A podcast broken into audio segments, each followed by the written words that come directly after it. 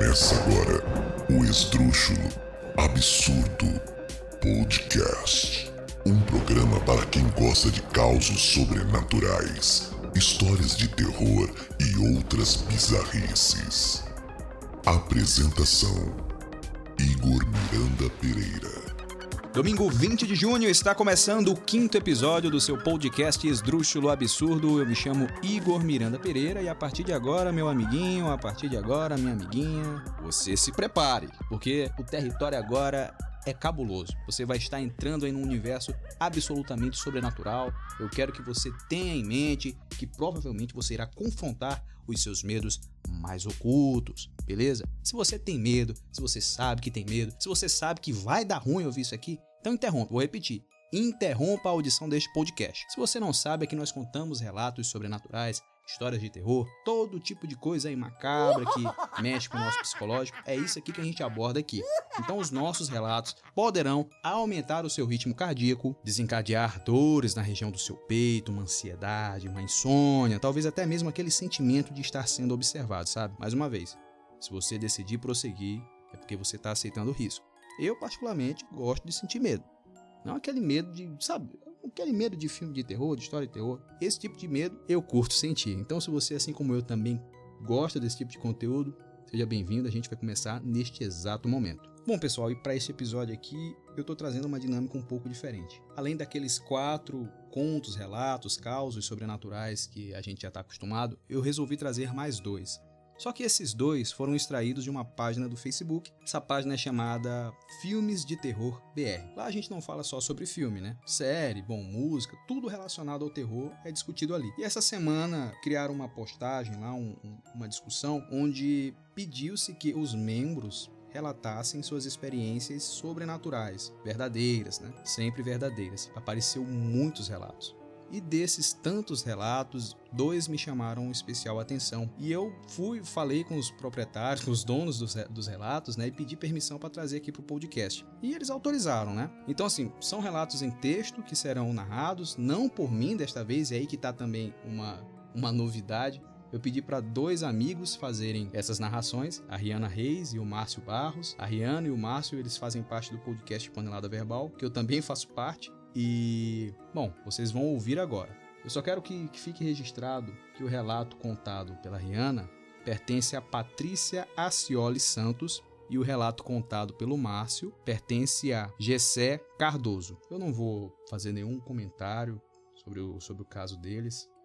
Eu quero que vocês tirem as suas próprias conclusões e fiquem agora com os relatos sobrenaturais dessa turma.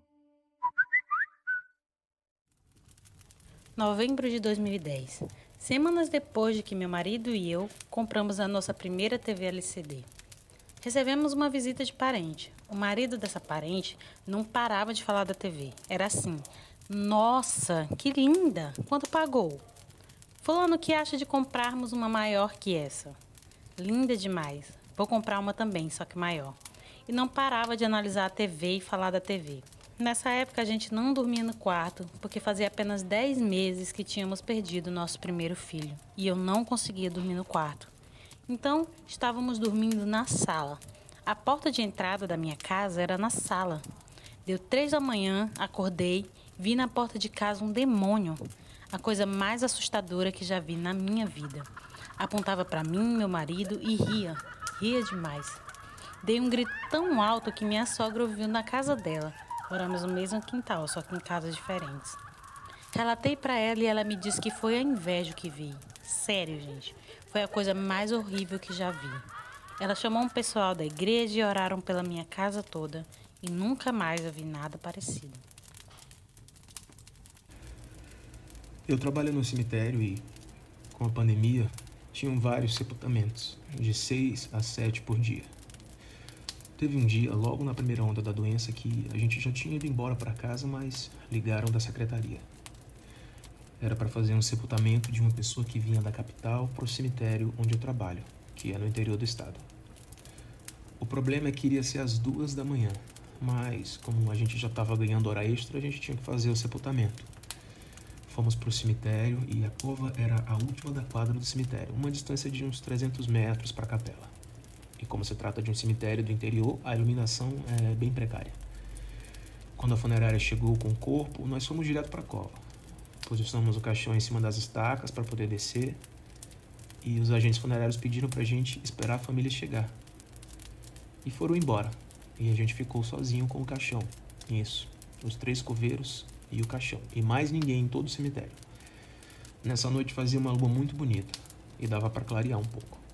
E aí nós olhávamos para a capela e a gente via entrar várias pessoas com o rosto sem muita nitidez, mas claramente eram pessoas, mas nunca chegavam no final do cemitério onde a gente estava esperando para sepultar o caixão.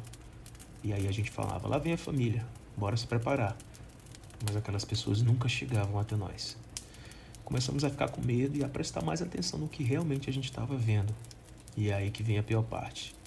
Na verdade, quando a gente firmava a vista, dava para ver que aqueles seres que a gente via uma vez ou outra não tinham rosto e nem pernas, somente o tronco. E aí o medo começou a tomar conta da gente, sem falar que a gente estava na frente de uma pessoa morta. Então a gente decidiu abaixar a cabeça rezar um Pai Nosso de mãos dadas. E por incrível que pareça, quando nós terminamos a oração, vimos os faróis dos carros chegando lá na entrada do cemitério. Lembrando que eu era cético com relação a essas coisas. Mas hoje, não mais. Bom, e vocês já sabem, mas não custa lembrar, a nossa proposta aqui é escancarar experiências sobrenaturais. Portanto, se você já vivenciou ou tem conhecimento de algum relato espantoso, por favor, nos envie. Envie aí para o e-mail o esdrúxulo absurdo podcast@gmail.com para o nosso perfil no Instagram, arroba o Esdrúxulo Absurdo, ou para o nosso número de WhatsApp, DDD 99 98528 3744. E vamos dar início às histórias deste programa, beleza? Vem comigo. Vocês gostam de ASMR? Não? Gostam? Oi, oi, oi. Não sei se dá pra fazer nesse microfone. Vou fazer em forma de vamos dar início ao nosso episódio. No episódio de hoje serão narradas quatro histórias espantosas e, por que não, verídicas. São sempre verídicas. Quer dizer, até agora todas foram, né? Espero que continuem assim.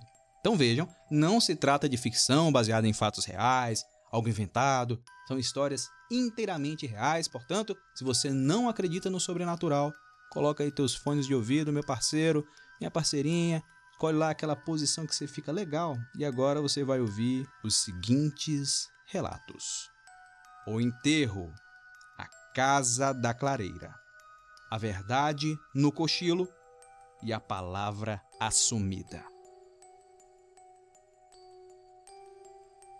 Há uns 50 anos, nosso missivista morava com sua família num povoado de nome Duarte Dias, em Pernambuco. Era muito pequeno, mas se recorda perfeitamente daquele dia em que o seu pai chegou em casa muito assustado e disse para a esposa: Francisca, sabe o que foi que vi agorinha mesmo? Ué, o que foi, Antônio? respondeu a esposa. Ora, eu acabei de ver o meu próprio enterro, minha velha. Cruz credo, homem, o que é isso? Pálido, com a fisionomia transtornada, como se tivesse visto mesmo alguma coisa extraordinária, Antônio contou à esposa, diante do filho, a visão que acabara de ter e que mais tarde veio a saber que era verdadeiramente profética. É o que eu digo, minha velha. Acabei de ver o meu próprio enterro. Mas como foi isso, homem? perguntou a mulher. Bem, eu estava indo para o gamilheiro quando passei pelo cemitério. Estava justamente descendo aquele morro para subir o outro quando avistei um enterro. Era uma rede com o cadáver. As pessoas que acompanhavam estavam todas de branco. E de vez em quando, no meio daquela gente, alguém gritava: Chegue, irmão das almas! E aqui abrindo um parênteses, é, em certos lugares do interior, quando alguém morre, é, é costume se dar esse tipo de aviso: Chega, irmão das almas. Quem ouvisse o grito deveria repeti-lo e seguir imediatamente para junto do cadáver. Dessa maneira, a notícia de uma morte chegava a distâncias incríveis. E Antônio prosseguiu. Eu estava curioso por saber quem era o morto. Cheguei com o cavalo até perto de uma das pessoas que acompanhavam o enterro e lhe perguntei: Quem foi que morreu aí, hein? E alguém respondeu: foi o Antônio Lacerda. Antônio Lacerda? Ué, que coincidência! Com o mesmo nome que o meu, e eu nunca soube que houvesse alguém por aqui com o mesmo nome que eu. Eu estranhei muito aquela história, mas o enterro já seguia adiante e eu tinha ficado no mesmo lugar, parado, sem ação. Intrigado, resolvi acompanhar o enterro até o cemitério, que estava até bem perto. Quando aquela gente toda chegou no portão, de repente, tudo sumiu na minha cara. Todos sumiram em um segundo e eu não vi mais ninguém na estrada. Reparei então que o portão do cemitério estava totalmente fechado e que ninguém poderia ter entrado ali. Eu notei também um silêncio estranho, um silêncio de morte. Então, não pensei duas vezes. Toquei o cavalo a toda e vim direto para casa. Ora, cruz credo, homem, que coisa louca! respondeu a mulher. No dia seguinte, alguém deu a Antônio uma notícia espantosa que veio trazer alguma luz àquela aparição da véspera, fazendo com que ele sentisse todo o poder sobrenatural da visão. Ora, você não sabe do que escapou ontem, Antônio. Por causa daquela sua questão de terras, um homem estava ontem de tocaia, a caminho do gamilheiro, pretendendo te matar. Bem, se ele, ao invés de parar para acompanhar aquele enterro e de voltar para casa, apavorado com o desaparecimento de toda aquela gente de branco, tivesse seguido seu destino original, provavelmente teria morrido no caminho. Por uma incrível fantasia do além, Antônio Lacerda concluiu que tivera o privilégio de ver o que poderia ter sido o seu futuro. Visualizar a própria morte.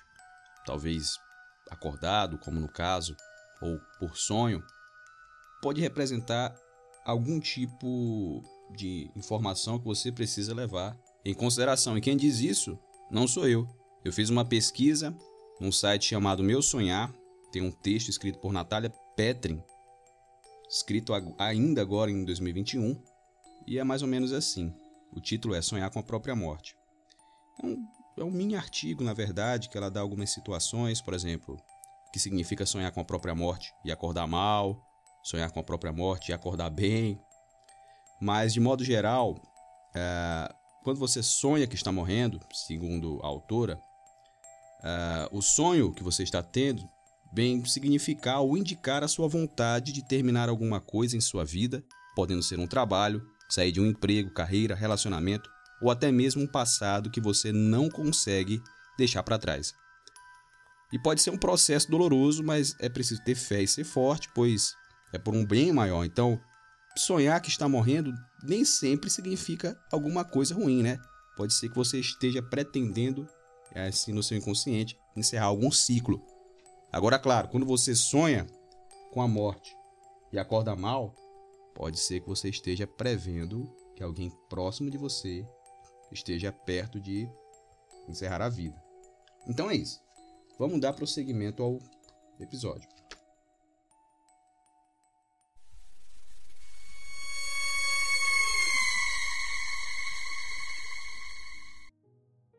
A Casa da Clareira. Está cada vez mais provado que uma pessoa pode ver durante um sonho cenas de uma vida futura ou de uma vida passada. E esse é apenas um caso de muitos que ocorrem deste tipo. Passou-se com Vinícius, que na época contava com 25 anos e ainda era solteiro. Nas férias, ele foi para a fazenda do pai e ali sempre dormia cedo para acordar cedo. Seu sono sempre foi muito bom e tranquilo. E certa noite ele teve um sonho estranho. Sonhou que estava no meio de uma mata enorme e andando quando caiu numa clareira. E ao lado desta ele viu uma construção antiga, de aparência faustosa, com uma grande varanda para onde se subia por uma escada larga e espaçosa. Ele estava com sede e resolveu pedir água para beber. Caminhou até a frente do casarão e, como se não visse ninguém, bateu palmas. Vinícius esperou algum tempo e, a seguir, pensou em subir pelas escadarias, mas desistiu. Ele já ia se retirando quando, no alto das escadas, apareceu uma senhora. Seus trajes eram antigos. Ela vestia uma saia de grande roda e que cobria até os pés.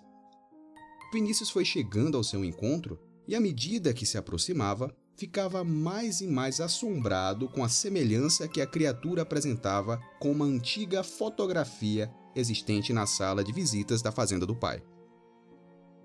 era o retrato da sua primeira esposa, morta há muitos anos e que ele não conhecera. A jovem senhora o recebeu muito bem. Boa tarde, entre, por favor. Ele agradeceu, dizendo que não queria incomodar, que só havia batido para pedir um pouco de água, mas ela insistiu.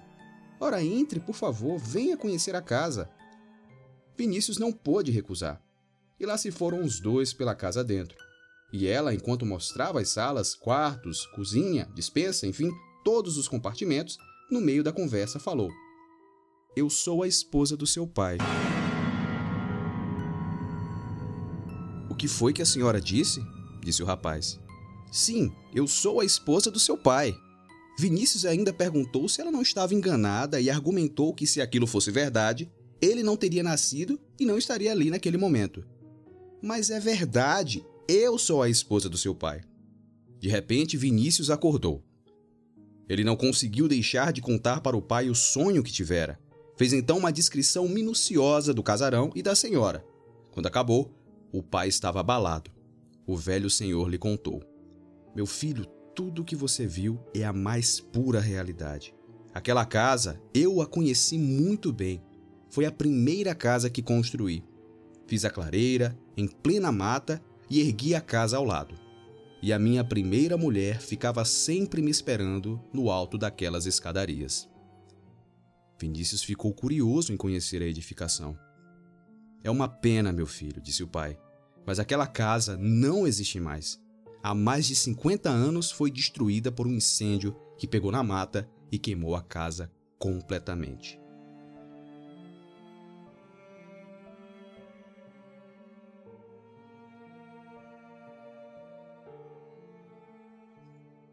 sonhar com pessoas que já morreram, mesmo sem que nós a tenhamos conhecido. Né?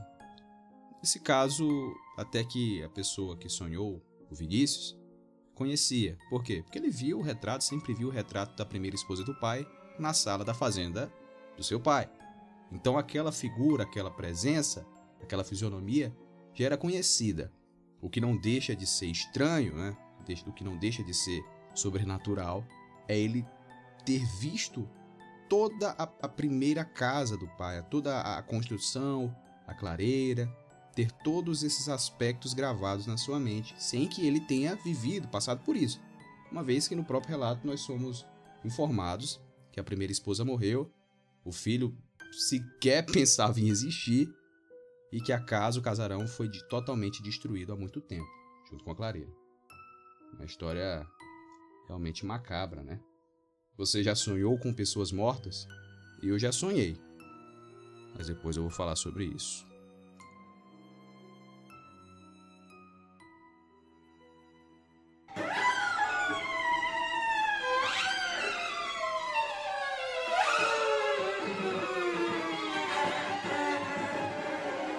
A verdade no cochilo. No meio de uma conversação alegre, uma pessoa pode adormecer repentinamente e simplesmente ter uma visão espantosa. Maurício era um marinheiro que um dia desembarcou no porto de Paranaguá e por lá ficou trabalhando como catraieiro. Logo, fez boa camaradagem com todos os outros pescadores do lugar. Como falava vários idiomas, passou inclusive a ensinar línguas aos amigos mais chegados. Porém, não se sabe porquê, começou a beber e ele bebia de tal maneira que muitas vezes não conseguia sequer ir para sua casa, dormindo ali mesmo no barco. Naquela época, Wesley, seu amigo mais chegado, fazia o serviço de guardião de um armazém no porto. E certa noite, lá pelas 11 horas, vários guardiães estavam por ali de conversa fiada, contando anedotas, distraindo-se para passar o tempo quando Wesley teve uma espécie de sonho. E era um sonho horrível ele viu o amigo Maurício morrer afogado e via e ouvia perfeitamente o ex-marinheiro gritando por socorro. Aquilo não durou mais que um segundo, mas foi o bastante para que os companheiros percebessem que algo totalmente estranho estava acontecendo. Após o relato de Wesley, um deles, o Oscar, até falou: Isso é impossível. Isso podia acontecer com todo mundo, menos com Maurício, que nada como um peixe. O argumento era bom, a história ficou por assim mesmo, mas Wesley ainda estava apreensivo. Quando amanheceu, lá pelas 6 horas da manhã, Oscar foi ao porto e de lá voltou correndo para contar a seguinte notícia.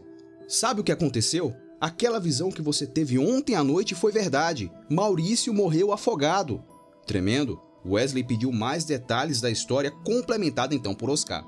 Ele tinha bebido muito e estava dormindo na bateira. Aí, a maré vazante carregou o barco e bateu com ele, com toda a força na amarra de um navio. A bateira virou e ele morreu afogado.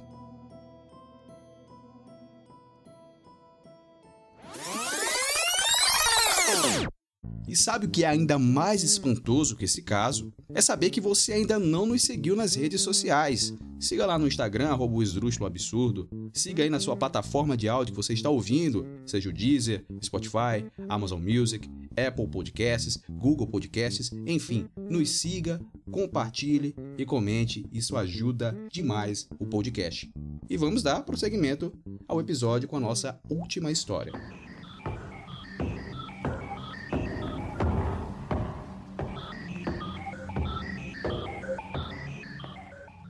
A palavra assumida. Este caso se passou com Luiz, que na época estava com 17 anos e morava com seus pais na fazenda de Japuguá, distante mais ou menos 9 quilômetros da cidade de Manga, em Minas Gerais. Todos os dias Luiz ia até a cidade para fazer compras e tinha lá inúmeros amigos, e entre eles um dos seus mais chegados, que era o Antônio. No dia 3 de outubro de 1949, uma segunda-feira, Luiz encontrou-se na cidade com seu amigo Antônio. E a conversa foi mais ou menos assim. Olá, Antônio, como vai? Salve, Luiz, vou muito bem. E você, como está? Estou bem, graças a Deus.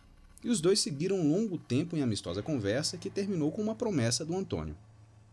Olha, Luiz, domingo que vem eu vou lá na tua casa, viu? Bem, não era a primeira vez que Antônio fazia tal promessa. Por diversas vezes ele havia garantido aquela visita, mas nunca a fizera. Por isso, Luiz zombou brincando. Qual casa? Você já cansou de prometer que vai lá em casa e não aparece nunca?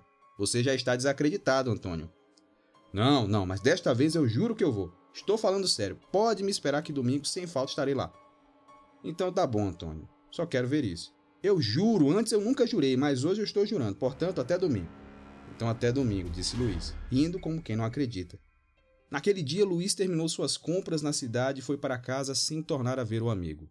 No dia seguinte, seus pais viajaram e ele não foi à cidade, onde só retornou na sexta-feira, dia 7 de outubro mas não se avistou com o companheiro Antônio.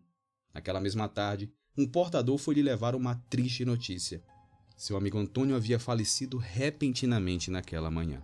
Imediatamente, Luiz rumou para a cidade, onde chegou a tempo de acompanhar o enterro do bom amigo. Depois, voltou para casa abatido e abalado, com a morte inesperada de Antônio, comentando consigo mesmo a última conversa que tivera com ele. E ele, coitado, que tinha jurado de ir me visitar domingo. Pois é, pelo que parecia estava escrito que Antônio nunca lhe faria a prometida visita. O dia de domingo foi triste para Luiz. O amigo não lhe saía da lembrança. E à noite, Luiz e sua irmã foram deitar-se mais cedo do que de costume. A moça dormia num quarto pegado ao seu e os dois logo pegaram o sono. Mais ou menos às 10 horas da noite, Luiz acordou com um som que parecia um tropel de cavalo vindo pela estrada em direção à casa e que parava no terreiro bem diante de sua porta. Diante de um instante de silêncio, com o tempo exato de um cavaleiro desmontando e caminhando até a soleira, Luiz ouviu as batidas. Ele ia se levantar, mas percebeu que sua irmã tudo escutara e já havia se antecipado ele ouviu nitidamente que ela abria a porta e que alguma coisa anormal tinha acontecido. Quem é? Quem está aí?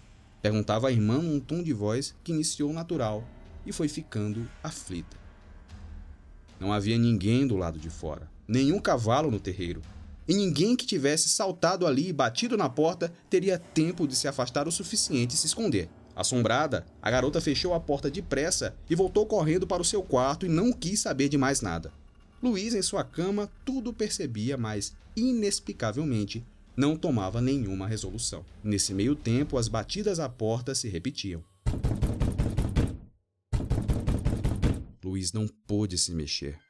Mas isso não foi necessário, pois a porta foi se abrindo lentamente e nela apareceu com nitidez o vulto do amigo Antônio, falecido dois dias antes. Antônio vestia um terno branco e, deixando a porta escancarada, caminhou até os pés da cama de Luiz e ali, olhando de um modo estranho, falou: Eu não disse que viria te visitar hoje? Luiz ia gaguejar alguma coisa, mas não teve tempo, pois repentinamente a porta do quarto bateu com violência e a figura do amigo desapareceu imediatamente.